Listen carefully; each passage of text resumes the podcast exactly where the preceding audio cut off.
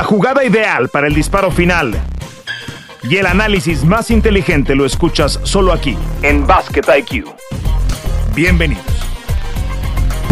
Saludos, acá estamos en Basket IQ, ya con semifinales de conferencia en marcha y hoy, además de Toño y un servidor, como invitadazo de lujo antes de viajar a finales de conferencia y posteriormente a finales de NBA, Sebastián Martínez Christensen. ¿Cómo andas, mi Sebas? Te mando un fuerte abrazo. ¿Cómo andamos, Fer? Un abrazo grande para vos, para Toño. Gracias por la invitación y, qué lindo momento. Se, qué playoffs en realidad, olvídate. Te iba a decir qué lindo momento se viene, pero esta ha sido quizás la mejor postemporada que recuerdo en tiempos recientes. Tantas emociones en una primera ronda. No recuerdo, al menos no, no en la última época. Quizás salen Houston, los Knicks venciendo al Miami Heat como octavo preclasificado, pero fuera de esa serie particular que fue una sorpresa, siento que en todas las series ha habido un sinfín de emociones y, los sembrados más bajos, no sé, un poco la confirmación ¿no? de lo que nos dicen los jugadores sin decírnoslo, que la temporada regular tanto tal vez no importa. Sí, como lo dijo Demian Lillard, es tanto el afán de ganar y lo único que vale que la temporada se termina diluyendo. Eh, ¿Cómo andas, Toño? Me acordé también de aquella eh, esa es muy remota, de aquella serie de Nuggets contra Denver, con Mutombo con el balón en la cabeza, celebrando también un 8 contra 1. No me acuerdo cuántas veces ha pasado esto, pero han sido muy pocas. ¿Cómo andas, Toño? Bien, nunca había ganado equipos de play-in, nunca habían pasado, digamos, a la segunda ronda. Tenemos un par de casos esos, bueno, bien, y, hagamos un hueco después, ¿no? Para hablar de Envid MVP. Seguro que sí. Arranquemos por lo más reciente para cuando estamos grabando este podcast, lo que ocurre anoche. Estamos grabando miércoles al mediodía lo que ocurrió con los Lakers y los Warriors en el juego número uno, en una serie que me parece se va a ir larga eh, y que está condicionada otra vez por las faltas de Draymond Green. Escuchaba yo su podcast, sí los compromete, eh, hace que ocurran rotaciones que no están en el plan de juego, pero llama la atención la forma en la que está jugando el equipo de los Lakers, a quienes yo no eh, señalo como favoritos. Sebas con un LeBron James y lo describía Draymond Green en su podcast que juegue tanto off the ball que, no juegue tanto eh, con la pelota en las manos y creando para el resto de sus compañeros, pero me parece que le está viniendo muy bien a los Lakers que, que LeBron se, se, tenga que deshacer de tanta responsabilidad. Sin duda, y creo que los Lakers pasaron de tener una temporada perdida a tener esperanzas, ¿no? El oeste está más abierto que nunca. Eh, sí, los Denver Nuggets son el equipo más sólido, pero nadie les termina de creer, a ver cuándo le creemos, ¿no? Porque creo que ya hay evidencia de sobra, pero, pero digo, sumaste a Jared Vanderbilt, tenés mucha más longitud, ahora del costado defensivo, tenías un tirador, traes a, Russell que te va a ayudar en ese sentido, en la emergencia de Austin Reeves. Creo que los Lakers ahora son un equipo que tiene más variables y eso le permite a LeBron en parte jugar off the ball, que sí es curioso. Igual para mí el nombre propio rutilante en el primer juego fue Anthony Davis. En este emparejamiento particular él, él, es la diferencia, ¿no? Porque los Warriors no son un equipo con tanto tamaño. Olvídense de las estadísticas que dicen 30 puntos, 23 rebotes, 4 tapas dominó de principio a fin. Yo creo que ahora empieza a haber otra pregunta de cara al futuro. Y estamos claros que los Lakers llevan con dos días más de descanso, que no es un detalle menor. La primera vez, creo que en el año, que LeBron y AD juegan más de 40 minutos en el mismo partido. Anthony Davis terminó jugando 44 minutos. Vimos que se quejaba un poquito de la espalda en la segunda mitad, donde fue mucho menos eficaz. Y yo me pregunto si él va a poder mantener el ritmo. Sé que vienen los ajustes de los Warriors, sirva a poder mantener el ritmo jugando esa cantidad de minutos, porque está claro que los Warriors no tuvieron respuesta para él, ni ofensivamente ni defensivamente. Él para mí es la llave que le dice a los Lakers, más allá de si LeBron juega con o sin la bola, podemos ganar esta serie e incluso podemos tal vez aspirar a un campeonato. Y, Toño, también hay, ciertos eh, héroes por lapsos, ¿no? Como D'Angelo Russell, que aparece en el tercer cuarto con canastas fundamentales. ¿Qué decir de, de Austin Reeves? que lo seguimos alabando, eh, y por supuesto la defensa de Vanderbilt y el partido monstruoso que señala Sebas de Anthony Davis. Sí, ir con DeAngelo Russell en esta versión de playoffs de los Lakers es, auténticamente una montaña rusa, ¿no? O te vas bien emocionante, o de plano tienes esas subidas aburridas en las que pierde el balón, en las que no se compromete defensivamente, pero luego se enracha, pasó en la primera ronda, ¿no? Último cuarto en la primera ronda, en un partido bien bravo, el partido, el partido cuatro, si no estoy equivocado, con tres triples consecutivos que regresaron a los Lakers al partido. Y mencionaste una de las claves, Fer, la defensa de los Lakers. Esa es la clave, junto a lo de Anthony Davis que menciona, que menciona Sebas. Solamente en canast, en puntos, desde la línea de caridad, Lakers en el juego 1 le sacó más 20 a Golden State. Porque Lakers tiró bien, pero porque Golden State solamente tuvo 6 tiros libres en ese partido. A ese equipo, a los Warriors, y serán los ajustes de Steve Kerr, le faltó agresividad en el juego 1 porque no podían pasar. A los Lakers ni siquiera les interesaba mucho marcar el perímetro más allá de Clay, de Steph Curry, pero hasta Jordan Poole lo dejaban tirar. Todo era defender la pintura y no existió la pintura para, para Golden State. Y, con una reacción que parecía Sebas le iba a alcanzar a Golden State, ¿no? Construyendo con esos triples increíbles de Steph Curry, Jordan Poole que estaba 6 de 10 para cuando toma ese último tiro, me parece que lo pudo haber tomado un poco más adelante, pero eh, los Lakers de, momento entraron en pánico, LeBron falla un tiro clave, eh, previamente había fallado, un tiro libre, eh, me, parece que, que ganan muy justitos los Lakers de Los Ángeles, pero ya robaron uno de visita. Y eso termina siendo lo más importante. Lebron, por cierto, 18% de triples en la postemporada, el que menos porcentaje tiene entre los jugadores que promedian al menos 25 minutos, lo cual no es un detalle menor. Lebron siempre, nunca ha sido un gran triplero, pero ha sido hombre de triples importantes. Eh, y hasta el momento tal vez no, no los hemos visto en esta postemporada. Carrera de 14-0 de los Warriors en el final de ese partido. Y Jordan Poole tiene ese problema, ¿no? Es como que cobró el dinero, el contrato, talento tiene. Decíamos, bueno, la opción anotadora que sale de la banca de los Warriors. Fantástico. Hay una diferencia entre ser una opción anotadora y pensar que sos Steph Curry, repentinamente, ¿no? Y tomar una calidad de tiros que tal vez eh, no son muy inteligentes. Me parece que él está medio caminando por esa delgada línea de entender quién es. Eh, pero sí, eh, definitivamente sufrieron. Creo que en la primera mitad fueron absolutamente dominados. Yo me pregunto, Fer, si mirando hacia adelante vamos a ver tantos minutos de Kevon Looney, hemos hablado maravillas de él con razón, porque ha dominado los tableros de manera fantástica, pero no es lo suficientemente atlético en este emparejamiento particular. No sé si vas con Small Ball, si sos Golden State, por más loco que suene eso, ante un Anthony Davis que te dominó con tamaño. No sé si vamos a ver algo de Kuminga. Eh, probaron con Jean Michael Green en el primer partido, lo cual a mí me sorprendió un poquito. Entonces, eh, no sé qué esperar y eso, eso me tiene fascinado la vez, la de al menos seis partidos, ¿no? Se va la serie. Yo, yo creo que se va a extender. Me parece que eh, somos expertos en, en, sacar conclusiones grandilocuentes. Entonces gana los Lakers uno de visitante, Anthony Davis es un fenómeno, como vimos en la burbuja, y bueno, si, si juega así, obviamente los Lakers pasan a ser candidatos y lo puede sostener, y repentinamente los campeones defensores no tienen chance, no sirven para nada. Y yo me parece que eso sería exagerar demasiado, me parece que los Warriors han ganado en 28 series consecutivas al menos uno como visitante y sabemos que tienen esa capacidad de ajuste, es una serie larga. Yo estoy con vos, ¿eh? mínimo seis partidos y ojalá, porque tiene, tiene toda la pinta de ser una fantástica serie. Sacramento, sí. Sacramento es un mejor equipo que, los son favoritos los Warriors, ¿eh? Yo también, yo también, Fer, pero no sé si es que, que, nos estamos aferrando y no le estamos haciendo caso a ese factor de tamaño que tienen los Lakers que ya los hizo campeones. Pero vámonos a la muestra larga. Sacramento es un mejor equipo que los Lakers. Sacramento es decididamente un mucho mejor equipo local que los Lakers y Golden State hizo el trabajo. ¿Cuál es la diferencia? La diferencia postemporada, la experiencia que sí tienen los Lakers que no tenían los Kings. Y ahí las cosas se pueden emparejar, ¿no? Cuando eh, Golden State necesitó ese partido, el, partido de Steph de 50 puntos vino y no lo pudieron frenar. Quiero pensar que LeBron, que Anthony Davis van a tener su partido grande o Anthony Davis va a jugar grandes tres partidos en esta serie y ahí no va a ser tan fácil para Golden State.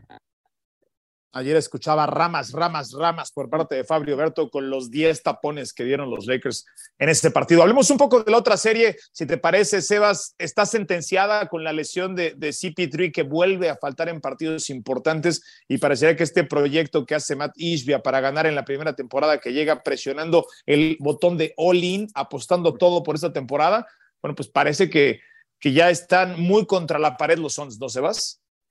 Yo no digo sentenciada, Fer, porque obviamente todavía no ganaron uno en Phoenix y hasta que eso no suceda, eh, no voy a tirar la toalla con un equipo de Phoenix que sigo pensando tiene mucho talento. Ahora hay muchas señales que me, me harían preocuparme si soy fanático de los Suns, eso con seguridad.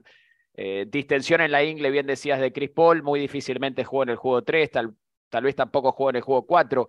Y, en condiciones normales te hubiese dicho que Phoenix puede sobrevivir la ausencia de Chris Paul. El problema es que cuando vos obtuviste los servicios de Kevin Durant, perdiste mucha profundidad en el equipo. Entonces ahora esa baja se hace todavía mucho más sensible para el equipo de Phoenix. Y Nikola Jokic sigue dominando a placer. Él es la consistencia. Me encanta porque además de ser alguien que quizás nos aburre con su eficacia, eh, dice todo lo correcto. Termina el primer partido, Jamal Murray, que empieza a volver a ser finalmente en playoffs, dice, nosotros seguimos los pasos de Jamal. Eh, segundo partido, Jamal tiene un partido espantoso, y sin embargo la constante que sigue dominando es Denver. Y ahora le sumás a Bruce Brown, que está defendiendo una barbaridad, y la extensión de Michael Porter Jr., que te complica, y Phoenix lanzó para el 40%, y en Denver siempre es difícil jugar por la altura y honestamente están complicados. Denver es uno de esos casos, Fer, donde decimos hasta que no lo veo, no lo creo y creo que hace tiempo estamos viendo eh, que son merecedores del primer sembrado y tal vez de ser los grandes favoritos en el oeste. Sí, la banca de los Sons, eh, eh, Toño, ¿cuál? Jugó más de 70 minutos ¿Cuál el banca partido de los número dos. ¿Sabes cuántos puntos metieron? Metieron Cuatro. cuatro, puntos, cuatro puntos de la banca de Phoenix. Sí, es, es una tristeza. Es una tristeza esa banca, esa exhibición en un juego tan importante. Está liquidada, Fer, Sebas. Es- Esa serie está liquidada. Para, para que Sons ¿eh? avance a la final de la conferencia, tienen que ganar cuatro de cinco partidos a los Nuggets. Es ¿Ustedes loco, lo, creen creen lo que te voy a preguntar, pero te digo, Toño, ¿quién es para Sí. vos el mejor jugador de esta serie? Nikola Jokic? Ok. Pero, pero tranquilo, y yo no creo que sea tan No, difícil res- responderlo, Sebas. Es para mí, de hecho, el mejor jugador de esta liga, el mejor jugador del mundo. Para mí Pero- debió ganar el MVP. Eso lo podemos platicar un poquito más adelante. La, la cosa que yo no veo que suceda, y por eso estoy convencido de que los Nuggets van a estar en la final, no sé si en seis partidos, no creo que en siete, en seis, eh, no veo a los Suns ganando cuatro de cinco. Eh, Tienen un margen muy limitado, por no decir que prácticamente ya no tienen margen de error. Y es más, yo creo que con la profundidad, porque tienen el atleticismo, tienen el tamaño, tienen la profundidad, están tirando mucho mejor el balón, están dominando en la pintura. Yo creo que los Nuggets están en condiciones de robarse el juego 4 y acabarlo rápido. El Se 3 no lo quedaron creo, sin. pero el 4 sí. sí. Y nunca, además, bueno, se dieron a, a- a Cam Johnson, evidentemente que era eh, uno de sus mejores jugadores, pero este equipo nunca ha tenido un buen point guard suplente, Sebas. Eh, yo- a mí lo de Campaign, francamente, me ha parecido siempre un gran Les gap. puedo en la dar un rotación. dato. E- Es además Chris Paul en estos partidos, en esta postemporal, que tiene el mejor plus-minus de los Suns. Sí, eso, Cuando eso- él estaba en cancha, está en más 39 el equipo. Sí, lo vi, pero, pero Chris Paul, para mis estándares, está un poquito, eh, o para sus estándares, mejor dicho, está, está quizás venido a menos. Entiendo que el más menos es el mejor de Chris Paul y que los números creo que son 13 puntos, 7 asistencias, algo por el estilo. Y él es un general y marca la pauta. A mí la razón, y entiendo lo que dice Fer con, con un base armador reserva, la razón por la cual me gustaba Payne y esa combo particularmente es porque eran dos armadores tan distintos. Eh, que entonces Sí. generaba, te ponía en puntas de pie, uno imponía ritmo, eh, entonces los Suns corrían, claro, estaba bien acompañado en esa segunda unidad, ¿no? A veces se quedaba Michael Bridges y después Mm. eh, llegaba el otro Cameron y ahí estábamos hablando, y ahí estábamos hablando de, de otro tipo de alineación, ¿no? Pero, pero sí me gustaba la combinación por la carencia de ritmo. Ahora, si Campaign tuviese que llevar a este equipo de la mano por su cuenta, es otra historia. Y, parece que falta ese partido de graduación de Devin Booker, ¿no? O sea, e- ese, si, si tiene que ser, tiene que ser el que sigue, eh, Sebas. Sí, sí, sin duda, ojo, ha tenido un par de partidos magníficos. A mí. eh, Pero en un escenario como este, ¿no? Donde todo está en contra. O sea, donde estás against all odds, que estás contra todas las apuestas. Sin duda, pero yo, yo en realidad sigo esperando y, y creo que hay como una, porque para mí Phoenix era el rival a vencer en el oeste. Eh, lo voy a decir y, me van probando cada vez más equivocado los Nuggets y veremos cómo termina eso. Pero a priori yo pensaba que Phoenix era el rival a vencer, no en esta serie, sino antes del comienzo de los playoffs, en el oeste, ¿no? Eh, y, y la única duda que tenía yo, más allá de la carencia de profundidad en relación a la anterior, aunque creo que no es tan mala tampoco como la hacemos, pese a que las estadísticas son fatídicas, lo que acabas de mencionar con los cuatro puntos de banca, es que creo que pasa algo similar a cuando Kevin Durant llegó a los Warriors. ¿Se acuerdan? Kevin Durant llega a los Warriors eh, y más allá de que aquel era más equipo, es como que, bueno, Sin duda. eh, llego a tu casa, Steph, y bueno, sabemos que el mejor jugador tal vez en aquel entonces era KD, pero estoy en tu casa, entonces, ¿cuándo se transforma en mi equipo? Ese paso del testamento de alguna manera. Y llegamos a Phoenix y es como que, bueno, es tu equipo, Devin Booker. Ok, fantástico. Y sabemos que KD ha lidiado con lesiones, pero KD sigue siendo tal vez el mejor anotador de la NBA, al menos en mis ojos. Entonces, a partir de allí es como cuando tomo ese toro por los cuernos y digo, ok, acá vamos según mi ritmo. Y cuando eso suceda, creo que incluso van a poder dar todavía un salto de calidad. ¿Les va a alcanzar? Bueno, están detrás de la bola 8 en estos momentos. detrás de la bola 8, muy cerca de ahogarse, sin duda alguna. Eh, Sebas, eh, bueno, no, tenemos tanto tiempo, así es que hablemos un poquito de la conferencia del Este. Eh, ¿Qué serie? La, la, de Boston contra el equipo de Filadelfia.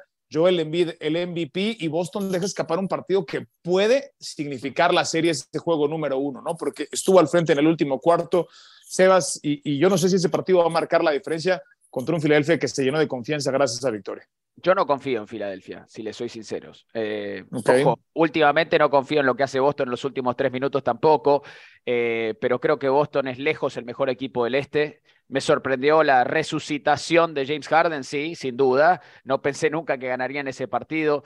Eh, Filadelfia ha tenido problemas con Boston, incluso con Joel Embiid en tiempos recientes, y, yo me imagino que los Celtics van a terminar ganando este partido. Pero Embiid vuelve en el juego 2, en teoría, la presión es toda de los Celtics y habrá que ver cómo lidian con esa presión. Yo sigo pensando que los Celtics son el mejor equipo del este y a mi juicio no es ni parejo. Eh, el problema es que los partidos hay que ganarlos eh, y el partido que se roba Filadelfia, honestamente, eh, desafía la lógica y quizás sí termine siendo la diferencia. Hay un tema ahí, Sebas Fer, porque ya van varias señales de los Celtics. La subieron en la primera ronda y, y, la hubo en este primer partido sin Joel Embiid. Yo estoy de acuerdo contigo en la construcción y recuerdo perfecto en tu cobertura de las finales, Sebas, y no creo, a pesar de que, a pesar de que Golden State es el campeón de la NBA, no creo que estuvieras nada mal en tus argumentos que yo, lo recuerdo perfecto estando tú en las transmisiones, ¿no? Diciendo que Celtics era el mejor equipo y es que tienen todo el armado, todo el armado para hacerlo. Además, en este emparejamiento, a Filadelfia le ha ido muy mal defendiendo el triple, específicamente contra los Celtics, que cuando están tirando arriba del 40%, tiene una marca loca de victorias en esta temporada, incluyendo la postemporada. El tema es que ahora tiene también Filadelfia un MVP que si se mantiene sano, con esa motivación y con ya haberse robado la, la, ventaja de la localía, sigo, sigo quedándome con Celtics, pero creo que esta serie se puede ir larga. Para mí el problema es cuando termina el partido y Jason Tatum, que encima estaba jugando muy bien, tiene cuatro tiros otra vez en el último cuarto y está Marcus Mar yendo contra Ole Marca tratando de penetrar. Ese no es tu juego. Entonces ese no es tu fuerte. O sea, un momento, y le pasó el año pasado en las finales a Tatum. Fue Jalen Brown el que terminó brillando más que él. Tatum tiene que tratar de evitar que esto se le meta en la cabeza y asumir la responsabilidad en ese cuarto final. No lo hizo en el primer juego. Veremos si lo hace en lo que queda de la serie. Bueno, y, en la otra serie, eh, con un Jimmy Butler que lo tomaban hacia el final del partido, Sebas, y parecía, decía la, algo así como el texto, se está cargando de gasolina, ¿no? Se está cargando de combustible, este tipo, como si todavía lo necesitara. Trae tres tanques extras, eh, pero es, es, es bestial lo que hemos visto. Yo no me acuerdo quizás de un performance, no sé si la palabra correcto es tan inesperado en un momento como el que enfrentó contra Milwaukee, lo que ha hecho Jim Butler en este, en este playoff. Sin duda alguna, si tuviera que nombrar un MVP del playoff, y por mucho no hay competencia, es, Jimmy Butler. Porque, y lo hizo en el en, partido en, una serie. Seguro, eh, decía, ¿a quién escuchaba el otro día en un podcast? Creo que era a Paul George que decía, he's a top and he can back it up, ¿no? Toda la basura que habla la puede sin duda respaldar con su juego. ¿Será que Miami también deja en el camino a, Nueva York, Sebas? A mí Nueva York no me asusta. Claro, Miami tampoco. Eh, el tema es que Julius Randle volvió, volvió con buena energía. Ha sido una kriptonita para Miami. Todos los enfrentamientos Randle ha tenido éxito. Yo siento que Jalen Branson no está del todo saludable de ese tobillo, estuvo cuestionable el juego 2 y si bien se creció en el último cuarto, lo vi un poco más limitado de movilidad. Miami quebraba la primera línea de defensa con, con mucha facilidad. Eh, Miami optó por lo sano, entre comillas, para descansar a Butler hasta el sábado, juego número 3. Con él en cancha, uno pensaría que a pesar de que no tiene a Tyler Hero, a pesar de que no tienen la ventaja de tamaño, y sigo pensando que Bama de Bayo tiene que ser un poquito más agresivo, yo inclinaría la balanza levemente a Miami, pero estos dos equipos, Fer, les cuesta un mundo. Eh, los dos tienen identidades defensivas. Eh, y si seguís la temporada de los dos durante toda la campaña. Esencialmente parece que todos los juegos en los cuales están involucrados se definen en los últimos cinco minutos. Ante rivales inferiores juegan peor, ante rivales mejores juegan mejor. Y siempre se les complica la ecuación. La pregunta es en quién confías más. Y a jugar por esta postemporada pareceríamos confiar más en Jimmy Butler, pero hay que ver cómo vuelve de esa lesión del tobillo.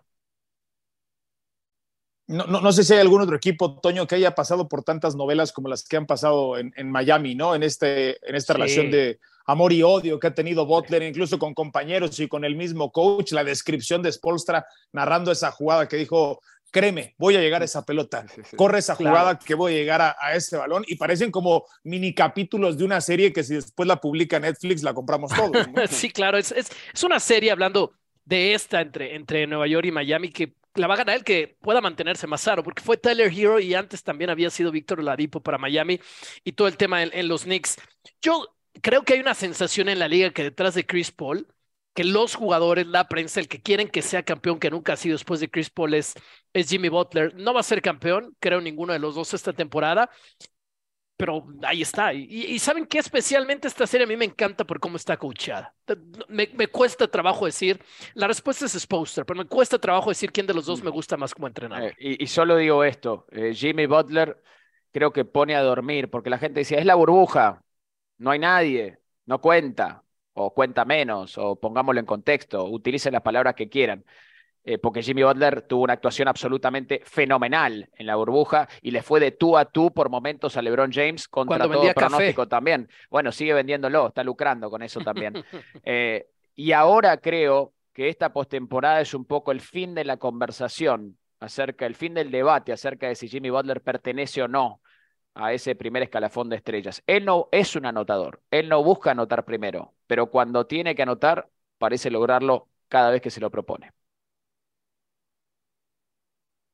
Bueno, ya para cerrar, nos queda poco tiempo. Sebas, eh, yo ayer posté en mis historias que para mí Jokic debe haber sido el MVP y si no se lo dan es porque ya tiene otros dos trofeos, ¿no? Eh, uno revisa todas las estadísticas, eh, en, la producción de puntos, en el acumulado con sus asistencias, hace más que Envid, una temporada de, bestial, me parece que fue 63%, ¿no? Su tiro de campo de dos, una locura lo de, lo de Jokic, a la prueba del ojo, es un mejor jugador. No creo que haya muchos directivos y entrenadores en la NBA que no lo eligieran primero a él que Joel Embiid.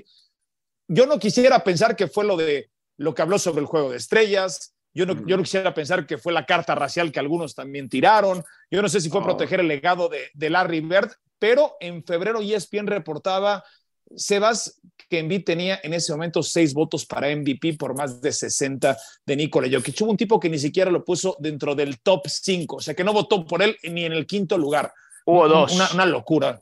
Hubo dos, hubo dos. y eso, eso, es lo que, eso es lo que a mí me vuelve loco. Eh, yo también hubiese votado por Jokic particularmente, eh, pero la NBA y parte de la razón que nos encanta tanto la asociación no es, tan, es por el básquet, sí, obviamente, por los megaatletas también, pero también porque son historias, ¿no? Son narrativas, eh, crecen leyendas, crecen íconos, y me parece que a veces nos ponemos demasiado minuciosos a la hora de analizar los votos de la prensa, que en este caso a mi juicio no tiene sentido, que gane solo 15 votos, que dos no lo voten entre los primeros cinco es ilógico porque todas las estadísticas lo respaldan, al menos la sabermétrica, su equipo terminó primero en el oeste y no le quiero quitar mérito a Embiid porque lideró la liga anotando por segundo año consecutivo, mejoró sus porcentajes, es un fenomenal jugador, y, y, si se lo daban, no creo que nadie se iba a enojar y de hecho los jugadores estaban haciendo lobby para que se lo den a él. ¿Será porque Jordan nunca lo ganó, porque Jack nunca ganó los tres seguidos?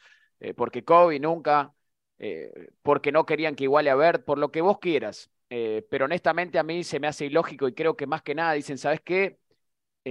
Jokic es eficaz, pero no es atlético, o al menos no aparenta serlo, pero me aburre. Y Joel Embiid habla y levanta un equipo de Filadelfia, es momento de tomarnos turnos y es más entretenido a la vista, y creo que genuinamente lo piensan así. Eh, sin duda, sin duda pensaron los dos que ganó con anterioridad, de lo contrario si lo hubiesen dado. Fíjate cómo cambian los narrativos, que cuando lo gana Russell Westbrook estaba en un sexto sembrado y solo hablábamos de los triples dobles. Y hoy, ah, hoy no cuentan tanto aparentemente. Jokic es mejor jugador, no hay tiempo para más, ¿verdad? No, no, hay tiempo para más. Es te mandamos un fuerte abrazo, sí, sin duda alguna. Y, yo no sé si tú, si, tú, Toño y yo somos directivos, lo drafteamos primero, de eso, de eso no queda. Pero ninguna duda. ¿no? ninguna duda. Bueno, gracias, mi Sebas, te mandamos un fuerte abrazo, con mucho cariño, gracias por estar acá en Basket IQ. Un placer, mis brothers, un abrazo grande, perdón si me extendí un poquito, un abrazo. No, perfecto, suerte en la cobertura, Sebas. Eres un crack y una delicia escucharte como siempre, Sebas. Nos vemos, Toño, nos escuchamos pronto. En un minuto. Sí, señor. Suena la chicharra y el fuego se apaga en la duela. Nos escuchamos en una próxima emisión de Basket IQ.